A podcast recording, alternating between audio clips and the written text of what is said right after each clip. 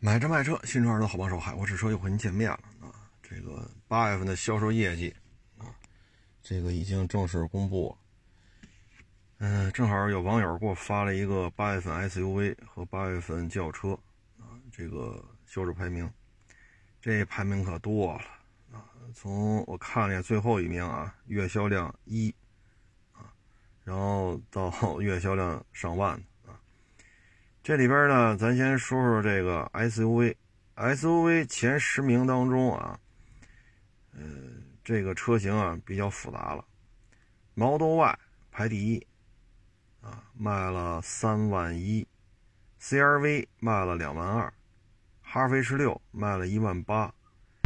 ；CS 七五 Plus 卖了一万八；逍客卖了一万五；元 Plus 卖了一万五。；GLC 一万四。奥迪 Q5L 一万二，这前十名当中呢，啊，抱歉说错了，第一名没看见，第一名是比亚迪宋，哎呦我老天呐，啊，把它给忘了，因为这手机屏幕太小啊，这表太大了。我们看的前十名呢，第一名还有第八名都是比亚迪，啊，宋呢卖了四万二，元 Plus 卖了一万五。也就是 SUV 前十名当中，第一名、第八名是比亚迪的，然后哈弗 H 六和 CS 七五 Plus，这就说明什么呢？前十名里边有四个是咱们的，其中两个是新能源，两个是以烧油的为主，啊，就是 H 六和七五 Plus 啊，一个长城的，一个是长安汽车，所以说呢，前十名当中有四席都是自主品牌，这是好现象嘛？小半壁江山都是中国的了，然后日系的呢，现在看一个是荣荣放，啊，一个是 CRV，CRV 排第三，荣放排第五，啊，然后呢是尼桑的逍客，也就是说呢，日系占三席，CRV、荣放、逍客，其实呢这里应该还有一个奇骏，因为奇骏这么多年不换代，也一直能卖一万多，结果一换代就一两千台了。所以这个就很可惜了啊！现在日系呢是三席，自主品牌呢是四席，这样的话前十名里有七个就已经判断出来了。然后美系呢是第二名的 Model Y，啊，然后就是第九、第十 GLC 和 Q5L。也就是说呢，这十名当中，中国品牌四个，日本品牌三个，德国品牌两个，美国品牌一个。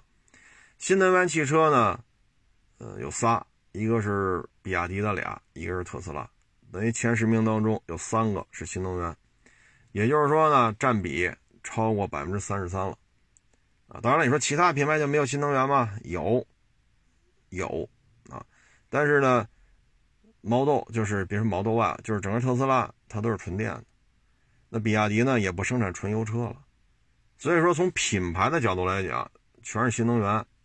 那这个比亚迪和特斯拉是没问题的，啊，你说哈弗啊、长安呀、奔驰啊、宝马，这个不能算是全都是新能源，啊，因为它这个现在还做不到，所以我们能看出来，自主品牌占到四席，新能源占到三席，这就是新的变化，啊，新的变化。呃，第后边第十一名呢，途观 L 卖了一万二。呃，途岳呀，什么这个那，这里边呢，往后看呢，觉得成绩还不错的星越 L，一万一千七，啊，这作为一个上市不太长的这么一个自主品牌 SUV，卖了一万一千七，星越 L 排十四，这也不错。瑞虎八呢比较猛，卖了一万一，啊，捷途叉七零呢也卖了一万一，啊，这个确实比较火。顺便说一句，这个奇瑞呢，已经连续三个月月销量过十万了。月销量过十万了，这是一个之前无论如何都没想到的这么一个成绩啊！一个就是瑞虎八，一个瑞虎七，再加上星途、捷途啊，等于它极限作战吧。现在它连续三个月月销量过十万，所以奇瑞这个后劲儿是够猛的，出口量也不错。所以等到二三年。年初的时候，咱们做这个年度分析的时候，再看看奇瑞今年到底是什么样的一个业绩奇瑞现在厉害的在于什么呢？涉及面太广，这是一个技术流派。你看啊，这个地上跑的咱就不说了啊。咱们国家这个无人机啊，重油发动机那波人之前也是奇瑞的，包括水平对置发动机，包括一些什么重油发动机，包括一些航空用的什么四缸发动机，就是直列四缸发动机，这些。研发团队之前都是奇瑞的骨干，啊，当然了，你说现在这重油发动机跟奇瑞有没有什么股权上的这那？目前我是没查到说这个重油发动机跟奇瑞之间有什么直接的股份啊，这种控股啊、交叉持没有。但是这波人之前确实是奇瑞出去的，所以奇瑞的技术底蕴确实厉害，确实厉害。啊，而且咱们国家呢，这个出口的无人机当中两大流派嘛，当时其中一大流派自己能有自己的发动机，所以它的航程、载弹量在这摆着呢。而另外一大流派呢，种种原因自己所能控制的发动机动力跟不上，所以航程、载弹量不行，外销的时候就严重受挫。啊，那现在呢？自从这个奇瑞这个班底的人过去之后呢，搞这个发动机，现在他也能做到载弹量不低于一吨，留空时长现在已经不是四十小时了，现在已经说能达到五十小时，甚至五十多小时。所以呢，因为有了这个重油发动机，包括其他的啊，这个那好几款航空发动机，所以现在这这个系列的无人机整个作战能力有了大幅度提升。你像大小差不多，那您这能飞二十来个小时，人家能飞四十多个小时。大小差不多的情况下，这个滞空时间差太多。在人家拉一吨以上，比如说一点零五吨、一点一吨，人差不多能拉这么多。那咱这只能是四百公斤、三百五十公斤。那大小差不多，那那你让老外怎么选？但是自打这个体系的航空发动机造出来之后，整个无人机的性能也能做到载弹量不低于一吨，滞空时间现在已经说不是四十小时了，是滞空时间不低于五十小时。所以奇瑞技术流派，这个目前看确实可以。再一个呢，就是咱们国家的一些军用的一些，应该算是辅助船只吧，啊，比如说后勤补给舰呀之类的，啊，或者一些其他的一些舰船。这些也是奇瑞下属子公司研发出来的，在中国目前为止，没有任何一家汽车集团，第一能造飞机或飞机相关发动机，第二能为中国海军建造并被中国海军采购正式服役的一些，就说是军辅船吧，后勤保障船啊，甭管你叫什么吧，海军采购了，目前。没有第二家能做到啊！你说一汽、长安、上汽、广汽、北汽啊，东风是吧？那是做不到。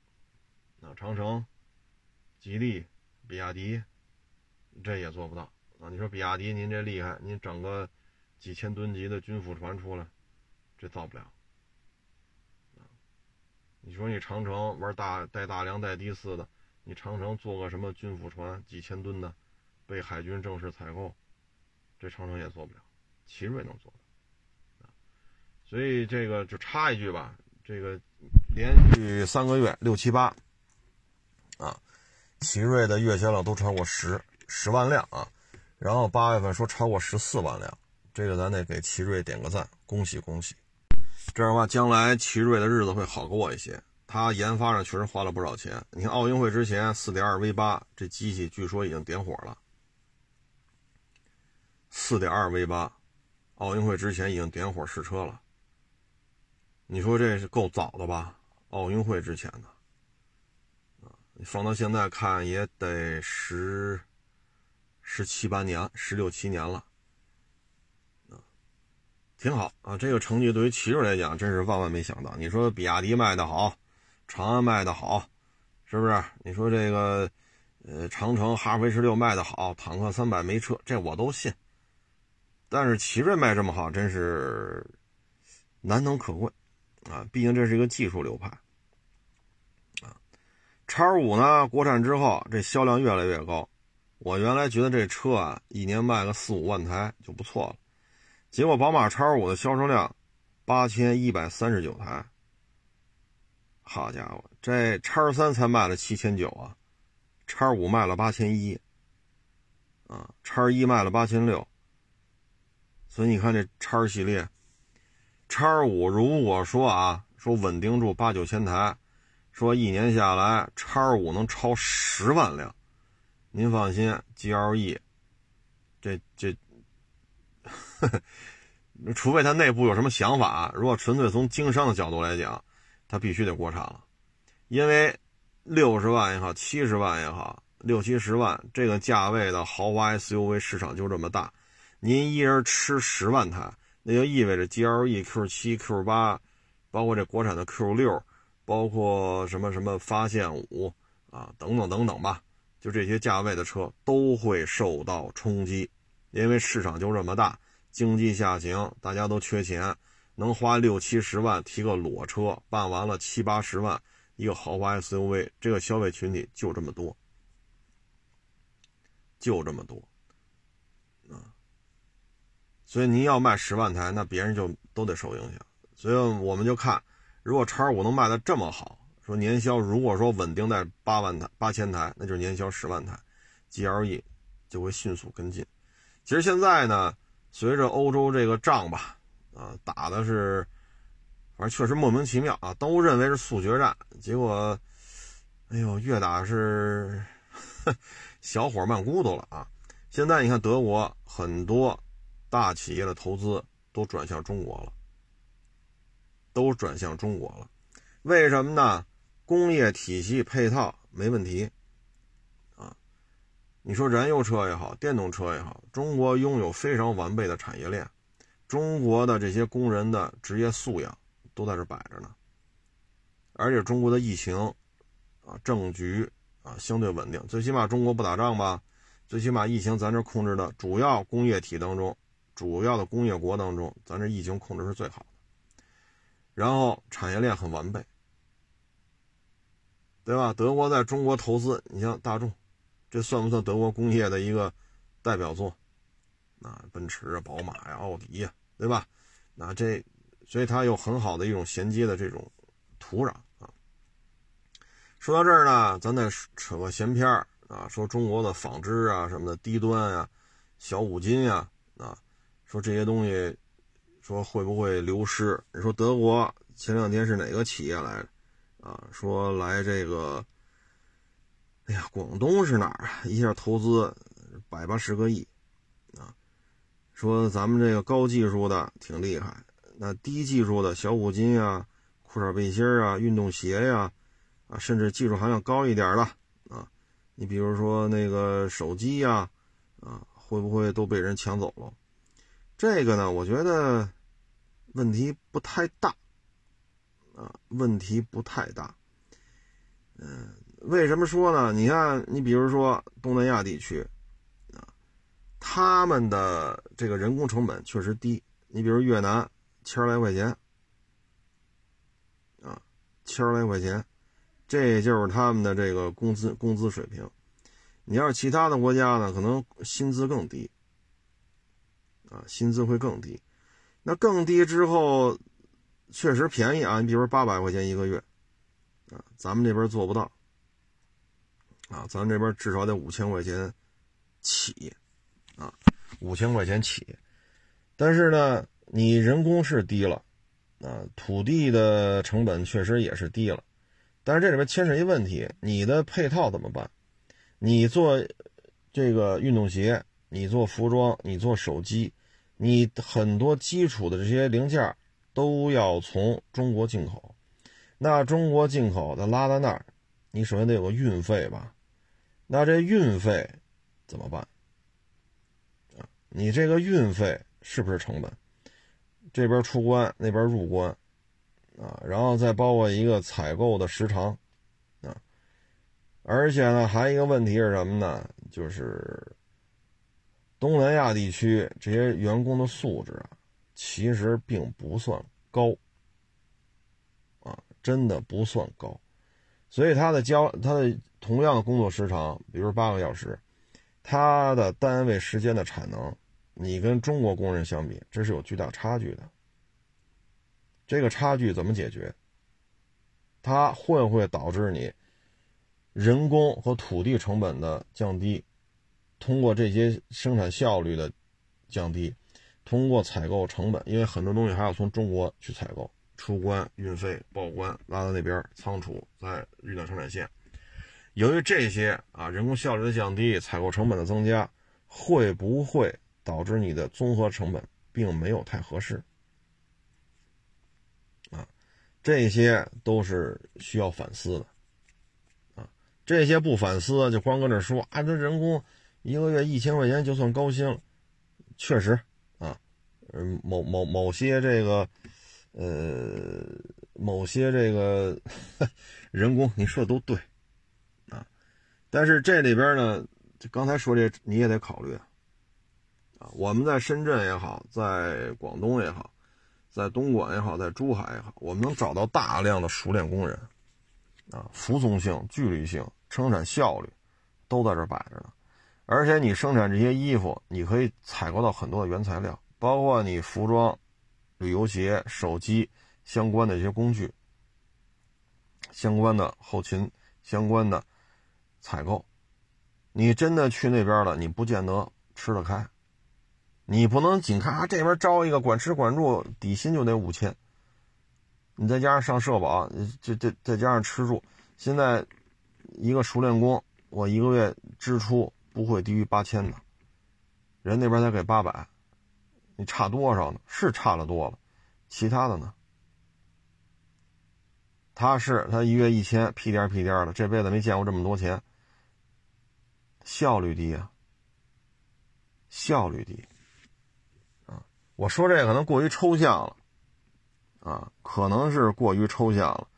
我呢，再给大家举个例子，啊，非洲咱们这边的某国，啊，跟咱关系不错，他们这儿的这个，呃，很多的高管，包括他们总统、总理啊，什么什么国防司令啊、国防部长啊，是吧？都是石家庄的呀，或者国防大学的呀，或者南京什么。那南京那所军事院校叫什么来？反正都是这边啊，都是这边学学成啊，学成归来。你看他们这边的啊，喊口号，他们部队士兵喊口号都是一二一，一二一，立正，稍息，都是这个。虽然是一帮大老黑，你一听，哎呦我去，这肯定是，对吧？谁训练的出来？你听这，你能听出来啊？还有什么起步走？你听这个，你就觉得这这还用问吗？这谁训练出来的？但是你看他那个正步走，你看他那正步走，那可是人家的精锐部队，那正步走劈枪，对吧？咔咔咔，啊，三步上肩，咔咔咔，这个枪，这个，对吧？这个就咱们国咱们国庆阅兵都见过，我就不在这多说了。你看咱们可以做到整齐划一，不论是。各个军种的，不论是什么女兵方队的、民兵方队的，对吧？都能做到整齐划一。但是你看他们，很多 看完之后，很多网友说：“哎呦我去，这还没有我们这个高中军训那个正步走的齐呢，这还没有我们大学军训走的齐呢。这已经是扯着嗓子跟这练，练了若干若干长这个这个时间才走成这样。”他的纪律性，他的服从性确实差，那可是精锐部队啊！啊，你听喊那口号一二一，稍息，立正，齐步，走，卧倒，对吧？瞄准啊，一发准备，准备一发。你听这口令，你就知道是哪儿训练出来的啊！而且有的还带点口音啊，大老黑说那中文还带口音，所以你一听就知道，就这么练。有的是拉到中国练，有的是咱们去那边给他练。几个月训练下来，也做不到整齐划一，啊，所以说你通过这种看出来，这还是精英部队呢，还给了很高的薪水呢，啊，那又怎样？所以呢，就是重工业、大工业，它需要的不就是说你的员工工资低，你这土地成本低，它需要的不仅仅是这些，啊，所以你看这个为什么德国最近这几个月来吧，对对华投资开始增多，而是大项目，动不动就是几亿欧、几十亿欧，动不动都这种规格了，这一看就是大投资，啊，这一看就是大投资。啊但是这里边的问题就是说，为什么愿意来，啊，就是这些原因啊。所以就是各位呢，不要说是吧？包括越南，哎呀，越南要比深圳还厉害啦，啊，有了越南，中国都要亡国啦，啊，越南 GDP 比中国，我老天哪，越南人都不敢这么想啊！你说，我操，你说中国人这么想，你再把越南人给吓着啊！你包括纺织业。啊，包括这种手机，包括小五金，包括其他的这些乱七八糟的，啊，这个制造业的根基还是在咱们这边，啊，还是在咱们这边，你包括说这个做裤衩背心运动服是吧？这种低技术含量、劳动密集型、低附加值的，但是对环保啊什么还 偏高、影响偏高的，转移出去了。但是你发现它核心的东西还得从中国买。啊比如相关的纺织用的这些机械、服装类需要这些原材料、化工化工制品，还得从中国来，还得从中国来，啊，所以现在看吧，就是叉五若月销八千台能稳定住，稳定住，啊，那 GLE 不跟进是不好办的，啊，你说 Q 六，哎呦喂！咱就这么说，奥迪 Q6 可中国市场上，除了跟奥迪有利益相关的人，谁认为奥迪 Q6 能把叉五打趴下？谁认为叉五会面对奥迪 Q6 哆嗦的不行？一个横置平台，一个途昂的一个换壳车，途昂卖多少钱？咱这卖多少钱？咱这价钱买途昂能买俩了。你有正经八百的 Q 七、Q 八不拿来，弄个 Q 六，你要干嘛？我再举个例子，奥迪 A 七 L，你要么就是原汁原味的 A 七，对吧？掀背式啊，啊无框式啊，这种虽然后排头部空间确实差点啊，但它原汁原味啊。好家伙的，改成这样了，奥迪 A 七 L 卖的还没有原装进口的 A 七卖的多呢。你说这根儿嘎不根儿啊？咱们确实有。这种 庞大的工业配套体系，可以把这 A7 改成这个样子，啊，你拉越南去，来让越南那个汽车制造厂把 A7 改成 A7L，他们还真改不了。咱们就这两下子，那改完了之后谁都不认呐。所以 Q Q6 这车前景也不是太乐观，啊，它还不如 Q7 或者 Q8 国产。当然这是后话了啊。这个反正 GLE 不跟进，如果面对说稳定在八千台，甚至于啊，咱大胆的往就吹一次啊，说有可能月销九千台，甚至摸到一万台，那对于奔驰来讲，这是严重的刺激啊，那就意味着 GLE 销量会严重受影响。所以呢，接下来可能奥迪 Q 六来了，奥迪呃叉五来了，那奔驰 GLE 也得来。所以德国的工业依靠中国市场的这种比重会越来越高，啊，因为咱们的制造成本比德国低，咱们这边的工人的这种素养并不低，工业配套体系很强大，而且本身中国也有大强大的内部消化能力。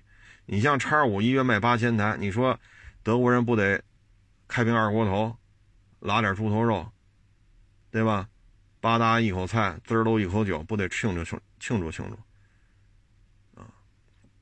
因为叉五这车自打在国内销售以来，就没有一个月能卖八千台的时候，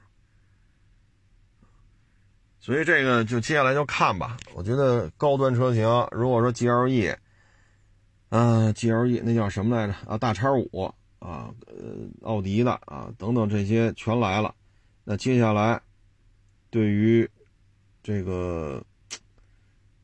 揽运呐，发现五啊，马看呐，嗯，R 叉啊，还有什么呀？下一代叉 C 九零啊，啊，这些都会是比较大的一个影响，啊，比较大的一个影响，所以咱们就拭目以待，这里边应该会有比较大的变数。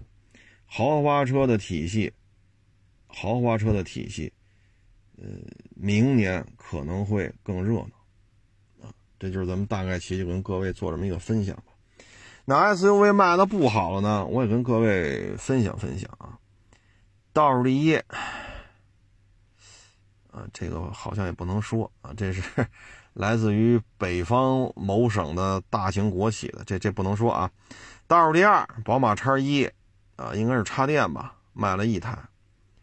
指南者卖了一台，啊，东南 DX 五卖了两台，啊，这也不能说，这也是北方某大型国企的历史悠久的车。然后再往上，大蚂蚁、奇瑞的啊，这卖了，我看看啊，别看串行了。大蚂蚁两台啊，雪铁龙 C 五、天翼，这是 PHEV 卖的两台。然后剩下都是这个啊，对，有一个大家比较熟悉的，那就是 B 勾九零卖了五台。啊再往上，大家比较熟悉的啊，C 叉三零 EV 卖了九台。哎呀，马自达这买卖呀，真是没法弄啊，没法弄。这个车呀太多了，咱就别一个一个念了，这确实也念不过来啊。啊，对，C 叉五五呃八百多台，真是不太好。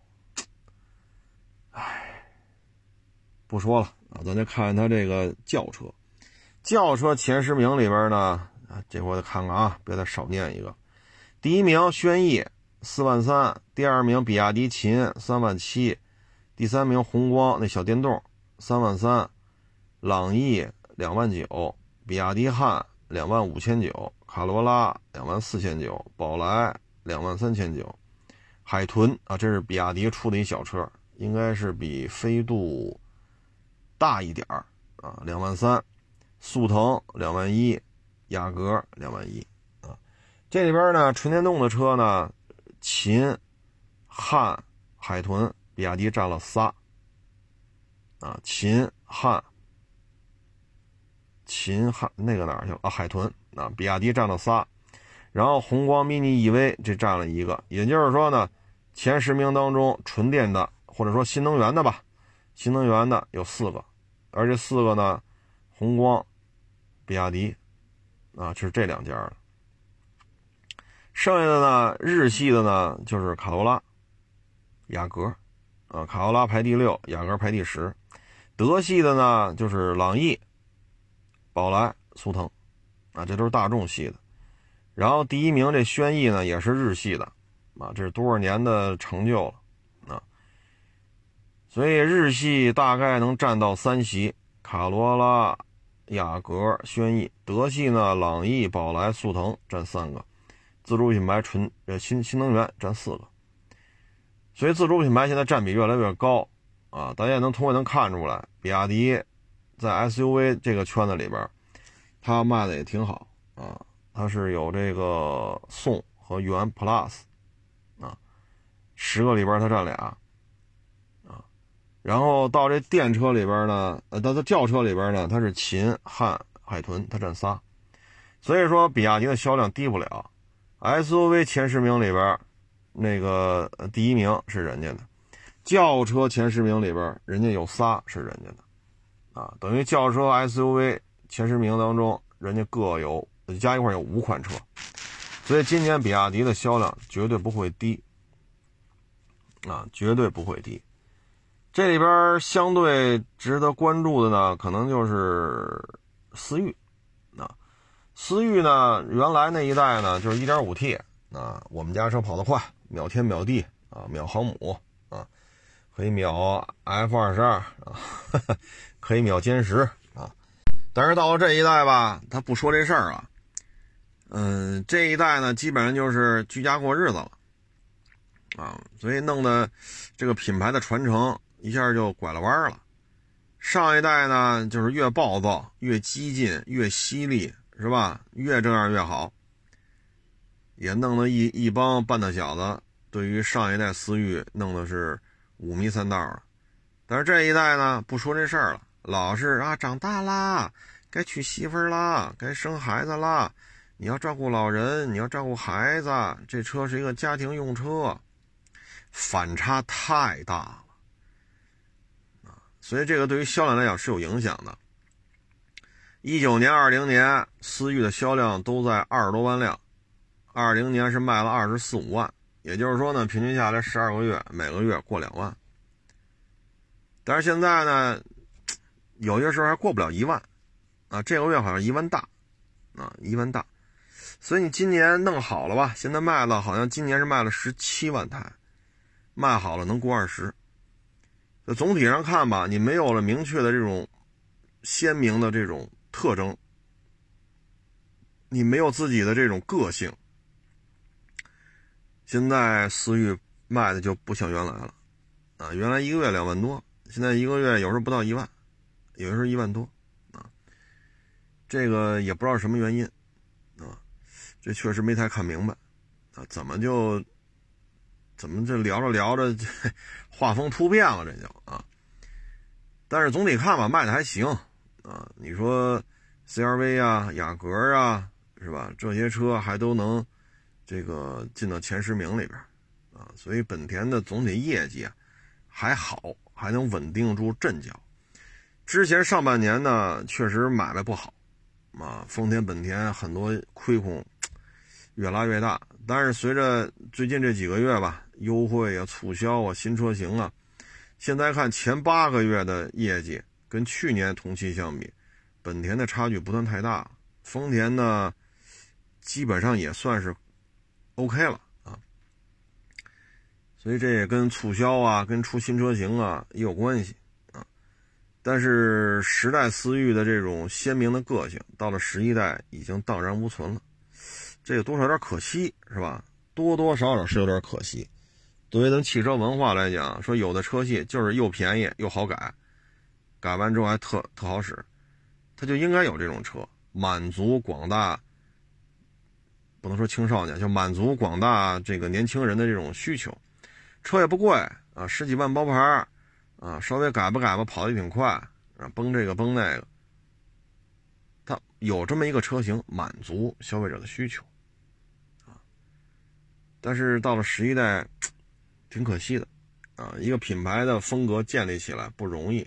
一换代，裤衩不要了，这玩法确实不多见，啊，确实不多见。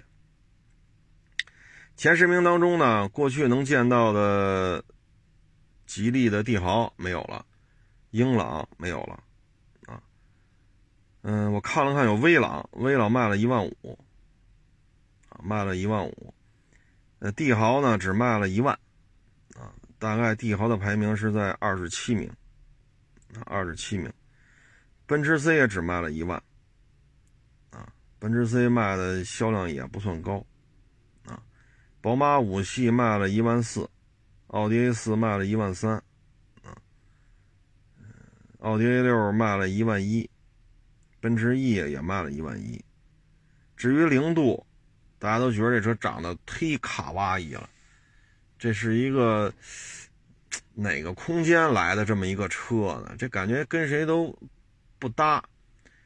倒是一看啊，这不是套娃脸儿，但是这风格偏差太大。本来大家对这还不看好，结果零度还卖了一万一，排名二十五啊。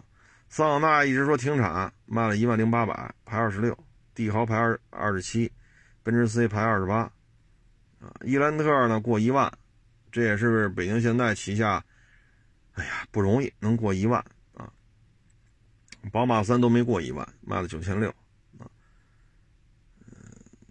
君威卖了九千多啊，其他的车型就太多了啊。高尔夫卖的还行，卖了七千多啊。型格卖了七千多，卡迪拉克 CT 五也卖了七千多，致炫卖了六千九，飞度卖了六千一。其他的车型，蒙迪欧卖了五千九，这对于福特来讲，这是非常少见的，月销能过五千。啊，蒙迪欧卖的好呢，主要就是大空间低价格，2.0T 加 8AT 这么大体格子是吧？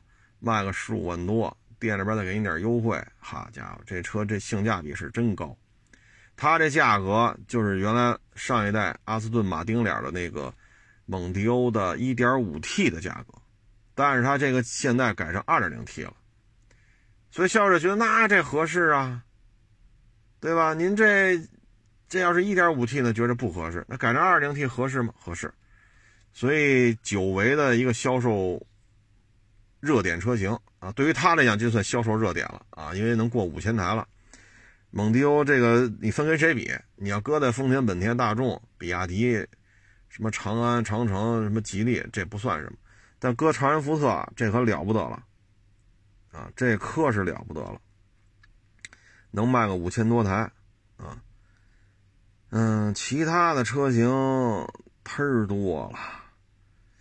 凡尔赛是卖了三千五，这个卖的量不是太高，卖的量不是太高，三千五谈不上太高的销量，你只能说在法系车里边这算卖的还行的，但是在其他品牌一看的话，这确实卖的不咋地，像威驰还卖了四千八呢，啊，致炫卖了六千九，威驰卖了四千八，咱这个。是吧？卖了三千五，这销量确实，嗯，基本上跟迈锐宝 x L 差不多。呃，迈锐宝 x L 卖了三千一，啊，大众 CC 也卖了三千一，所以可想而知，咱这车也就这样了。啊，一开始一上市，哈，这个骂那个不让骂，这个说我就得骂，那个说你骂就是你有什么什么什么交易，然后这说我没有交易，上法院告你，那说我就不怕你告你就是有交易。好家伙，这车关注度还挺高。但是现在热乎气儿过去了，啊，热乎气儿过去了。凌派呢卖了两千三，啊，这个一点零和它那个一点五混动，啊，一点零 T 啊，一点零 T 和那个一点五混动，哎呀，双动力系统也没有解决这台车销量低迷的问题。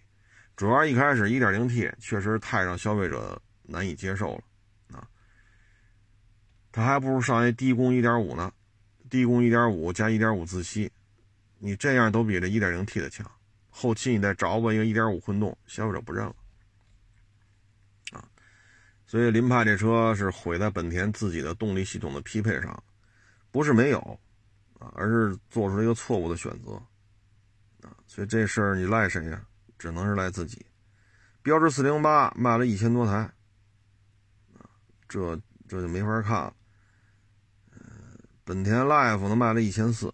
啊，这卖的都一般，福克斯一千四，福睿斯一千四，这基本上就歇菜了，基本就歇菜了。福睿斯、福克斯、蒙迪欧，这都是最近就是疫情以来吧上市的车啊。福克斯算疫情之前上的，基本上就歇菜了。现在这蒙迪欧卖五千多台，这还行啊，其他的就都不怎么样了啊。后边的车念出来。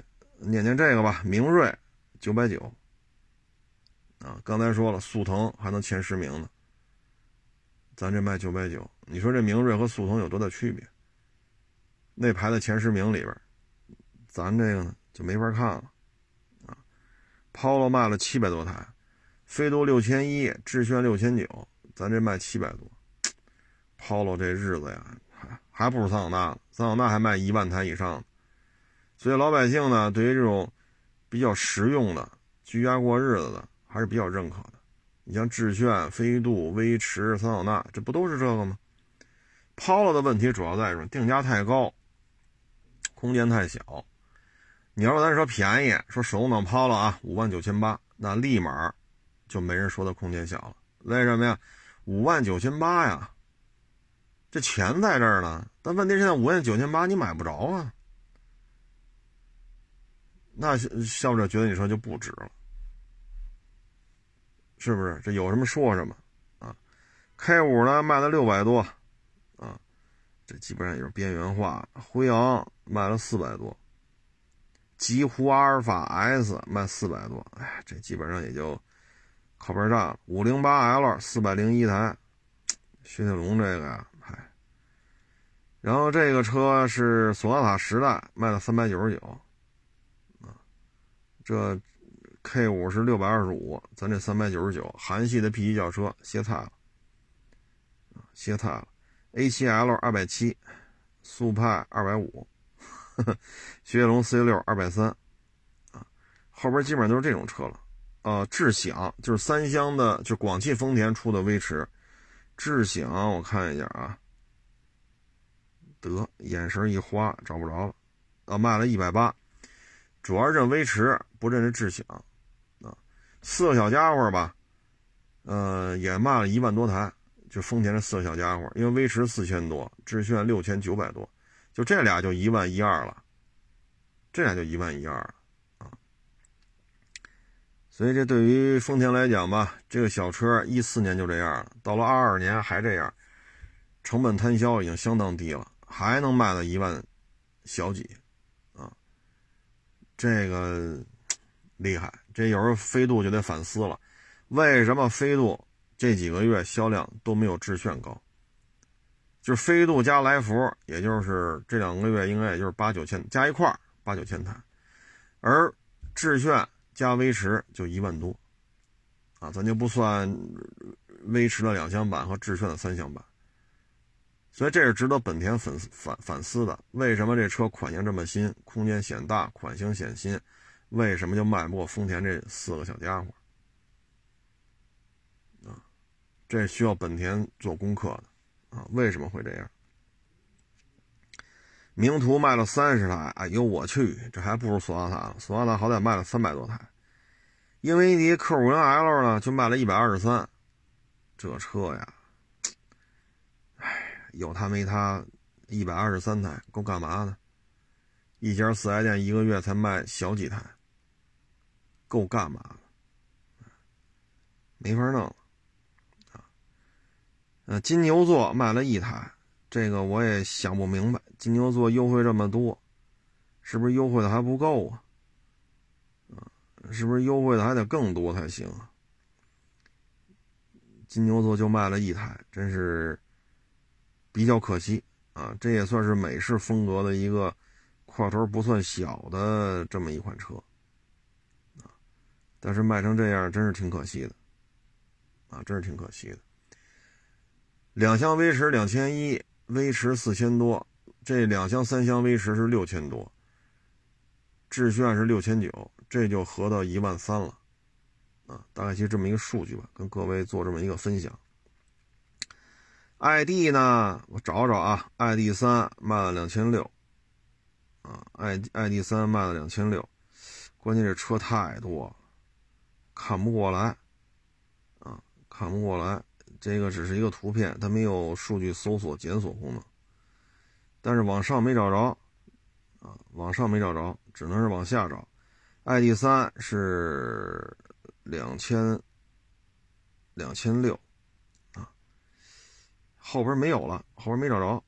呃，骐达呢是卖了两千多台，骐达是卖了两千多台，也也可以了。我上 SUV 这榜里边找找，不知道 ID 系列算哪个系列了。嗯啊，坦克三百，坦克三百是卖了七千台，这买卖相当可以了啊。汉兰达是六千八啊，ID 哦，ID 四找着了，ID 四卖了五千七，在 SUV 这榜单里边，ID 四叉是四千四，ID 四 Cross 是五千七啊，ID 六 Cross 是三千八，那还行啊，ID 系列肯定是过过万了，坦克五百是卖了两千八啊，大概其实这么一个数据吧。呃，车太多啊，这这各位可能听的也是车型说的比较多，这说明什么呢？都愿意来中国市场分一杯羹，因为消费基数很大，这是第一。第二，像标致、雪铁龙，为什么还要在中国继续生产？就是小道消息说啊，中国可以作为一个很称职的出口基地。小道消息啊，小道消息，包括标志的皮卡。那个皮卡实际上就是某自主品牌的，只不过有一些合作关系，就扣上标志的标，拉海外去卖去了。所以既能够弥补法系车的某些不足，比如带大梁、带低四的，这法国人确实玩不转。再一个就是按法国人小道消息说，中国是一个非常称职的出口基地，所以这车放在中国生产，质量、成本、效率，啊，这还是非常好的，啊，咱们这边最起码没出现零元购，啊，咱们也也没说一天枪击案每天死个五六十个人，咱这好像也没到那份儿上，啊，或者天天罢工，天天游行。啊，今儿医生罢工，明儿护士罢工，后警察罢工，大后天教师罢工，再过，然后又是卡车司机罢工，然后是地铁罢工。咱们这边没这个，大家还是愿意好好工作，啊，多挣点钱，啊，所以比较稳定，产业链配套比较齐，啊，尤其是这种对于工人的素养要求比较高，对于你产业链的匹配能力要求比较高，要求比较稳定的一个局势。特别基础能源价格相对稳定，这个目前看中国是一个不二选择。所以我们最近看德国，啊，对华投资突然就大幅度增加，啊，突然就大幅度增加，这也是好事啊，因为欧洲闹得越乱，这资金去哪儿？啊，所以他们还是愿意来咱们这边。啊。本身市场巨大，你在咱们这边做做工厂、做基地，它的产品陆路交通可以覆盖欧洲，海陆交通也可以覆盖覆盖欧洲，然后在咱这边建厂，它的产品卖到亚洲也是很方便的，所以卖到亚洲、卖到欧洲，这对于他来讲都很方便，海路也好，铁路也好，这都 OK 啊，尤其是往欧洲，你可以走中欧班列，你也可以走海运。所以说他还是比较愿意来的，啊，所以你看这些大的这些这些项目嘛，最近这几个月签的比较多，啊，就像刚才咱说的那个非洲那个阅兵似的，你能不能踢正步，能踢踢的保持一致？啊，这边有教官搁这喊，当然也是大老黑啊，一二一，一二一，就这就步就走不齐。啊，我看很多网友看完了这个非洲这个阅兵：“哎呦我的天，还不如高中生军训那踢正步走得齐呢。”啊，所以通过这个能反映出来，啊，咱们这个，所以就是稳定，稳定的压倒一切，啊，稳定的压倒一切。嗯，所以你说纺织业外迁，手机制造业外迁，小五金制造业外迁。这对于咱们来讲，也没什么。手机的零配件供应链在中国，纺织的器械，比如缝纫机等相关的设备，包括服装、旅游鞋相关的化工产品，还是仰仗于中国。我们依然可以控制这个行业，但是我们把劳动密集型，啊，这种低附加值、最后组装挣点微薄的加工利润都转移出去。啊，但是源头还是控制咱们手里的。啊，你放心，就这两年多的疫情，基础建设进一步停滞不前，基础教育、基础基础医疗体系，对于这些这些国家来讲，它的差距跟中国会进一步拉大。就是说，基础教育、基础医疗，或者说公共卫生，包括它的基础的交通设施，包括水电气的相关配套，这两年多的疫情，特别是最近这几个月。基础工业原料，比如说石油、天然气，啊，包括吃的粮食啊，这不算工业原料了，就是吃的粮食，价格暴涨，包括一些贵金属，这对于他们来讲，在这种情况之下，再去搞基础建设、搞基础教育、搞公共卫生不现实，所以他们的这种生活的这种状态，跟中国差距会越来越大。而这些问题你不去解决，你怎么会有高素质的工人呢？你的产业工人的素养怎么来提升呢？进而反过来，你生产一件衬衫，我也生产一件衬衫。我我中国工人比你这个当地工是这边可能连管吃管住啊，给五险一金呀，一个月不低于五千呀，对吧？这个那个，可能我一个工人月支出养一个工人，作为企业来讲不低于八千块，您那边一千块，你是收入这，但是员工的效率可能是两倍到三倍。这个是有效率差的，所以相当于八千，你这边相当于三千，然后你再考虑原材料都要从中国进口，这也是有费用的，然后你再考虑到你相关的设备也要从中国进口，你再加上这个翻译，因为当地人说的跟他不是中文啊，你的翻译的成本啊，你对于当地法律法规的这种熟悉程度啊，宗教、军事这个那。包括那边疫情，就全在现在纯粹就是摆烂了。那这些问题你考虑过没有？所以到最后你会发现成本并不低，仅仅是人工，并不是八千对一千，跑这员工的效率，这个那个，实际上大概这也就相当于三千多块钱对八千块钱，你并没有绝对的优势。啊，所以在随着这两年多，特别最近这俄罗斯乌克兰天天打仗引发的石油天然气。引发的粮食、化肥这些暴涨，它的基础，也就是说马路、自来水、路灯，啊，包括基础教育，啊，包括公共卫生，这个差距会越拉越大，越拉越大。对于经商来讲，最起码你优秀的、有效率的产业工人怎么去解决？你的基础的教育都解决不了。你看咱们九年义务制，初中毕业和这个不识字了。这是不是就不是一概念了？这是不是不是一概念？您说呢？啊，所以别太操心啊，别太操心。咱们这边已经是，其实难难事难处也不少，但是已经做的很好了，已经做的很好了。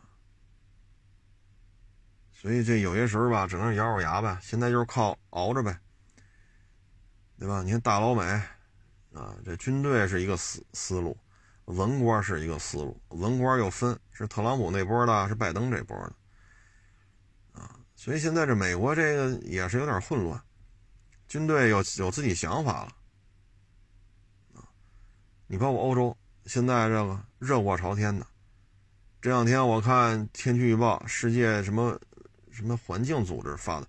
今年冬天有可能气温偏低，有可能气温偏低。那石油天然气的储备怎么办？电价这么高，冬季取暖怎么办？像咱们这边，你说最起码电价没涨十倍吧？汽油价格没涨十倍吧？天然气价格没涨十倍吧？当然，在欧洲很多国家已经涨了八倍、九倍、十倍，甚至十一倍。啊，那天我看一网友跟我说，他们是在是欧洲哪个国家来着？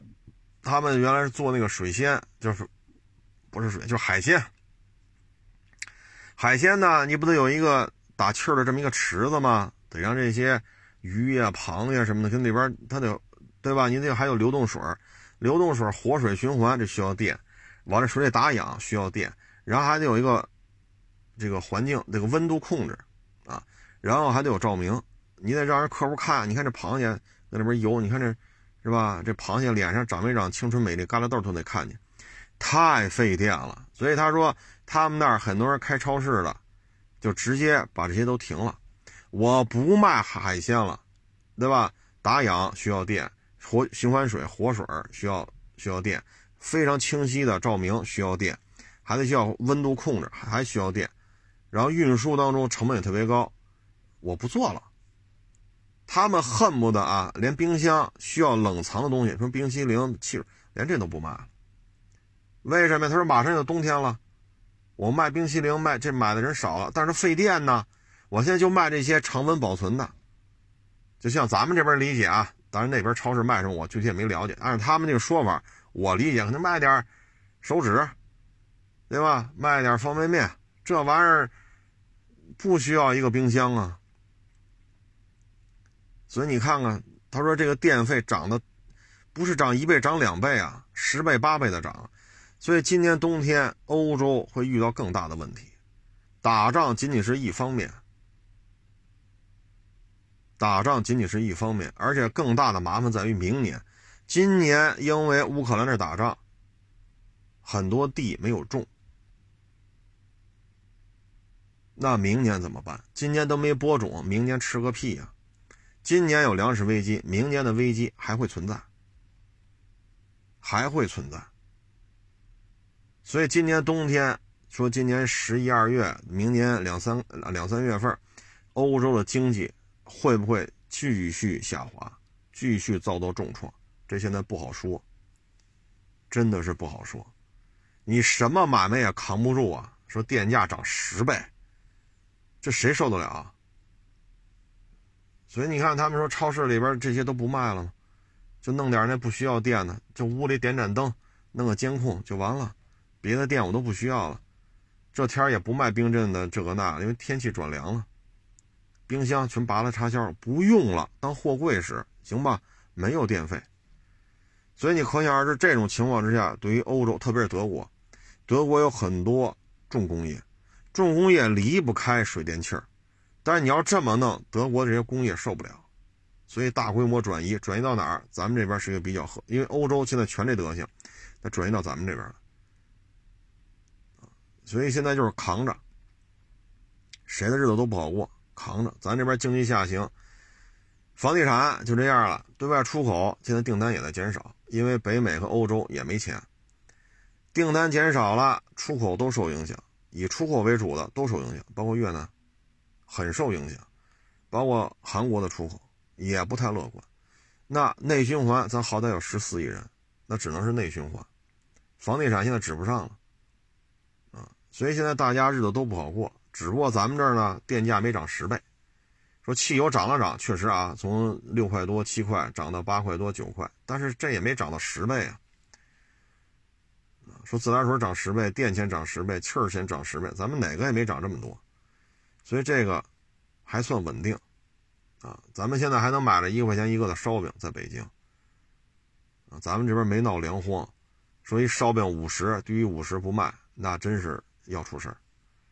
所以现在就是熬着，看谁咬着牙崩过这最难的这段时间。所以你看，现在美国看咱这边。美国也不服气，你看又挑到台湾，又要给台湾这个那个，又要签署一些跟台湾的一些法案，就逼着你现在也乱一乱。因为咱这不乱吗？包括当年那个是中央情报局嘛，什么负责新疆的那个负责人，在那个国会，美国国会一把鼻涕一把眼泪的啊，对不起党，对不起国家，对不起人民。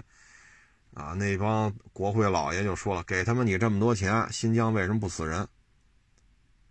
为什么不爆炸？为什么不搞暗杀？为什么不投毒？”然后他一边哭：“哟，那个哎，那个中央情报局那，哎呀，对不起党，对不起国家，对不起人。你看看，你看看这这事儿办的！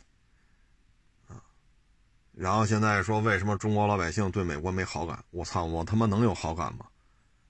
我他妈能有好感吗？我虽然说不在新疆做买卖，我也不去台湾做买卖，但是新疆是中国的，台湾也是中国的。你天天他妈弄一帮老娘们儿，那老娘们儿，对吧？洛佩西去完了，现在洛佩东、洛佩南一个一个的去，然后天天说新疆这个那个，你说我是中国人，我听着高兴啊？我凭什么对你有好感啊？天天他妈整我们，天天下绊子。啊！你们家那中央情报局的负责人，国会上嗡哇嗡哇的哭，对不起党，对不起国家，对不起人民，新疆不死人是我的失职。我操，这话说出来，我听着我听着得高兴是吗？虽说我们家新疆没亲戚嘛，那那凭什么呀？凭什么你就得跑这弄死点中国人来，我就得拍拍巴掌？我拍不了这巴掌。我我在台湾没亲戚，我在新疆没亲戚，但那是中国的，你他妈这么祸了！我还得高兴是吗？我为什么高兴？我没移民。你要说我移民到美国了，我支持你。包括这英国女王死了，你看好多一看这华裔，搁那抱着那哭，哎呀，这个哭的哇哇。这跟咱没关系，他不是中国国籍了，他是英国籍。人哭人家的国王是正常的，咱不眼馋，咱也不讥讽人家。人家不是中国籍，那问题是我这还在国内呢，我就为什么得有好感呢？我这好感，我这我这好感，我这好感度确实也挺费劲的啊。行了，不多聊了啊！谢谢大家支持，谢谢大家捧场，欢迎关注新浪微博“海阔试车手”。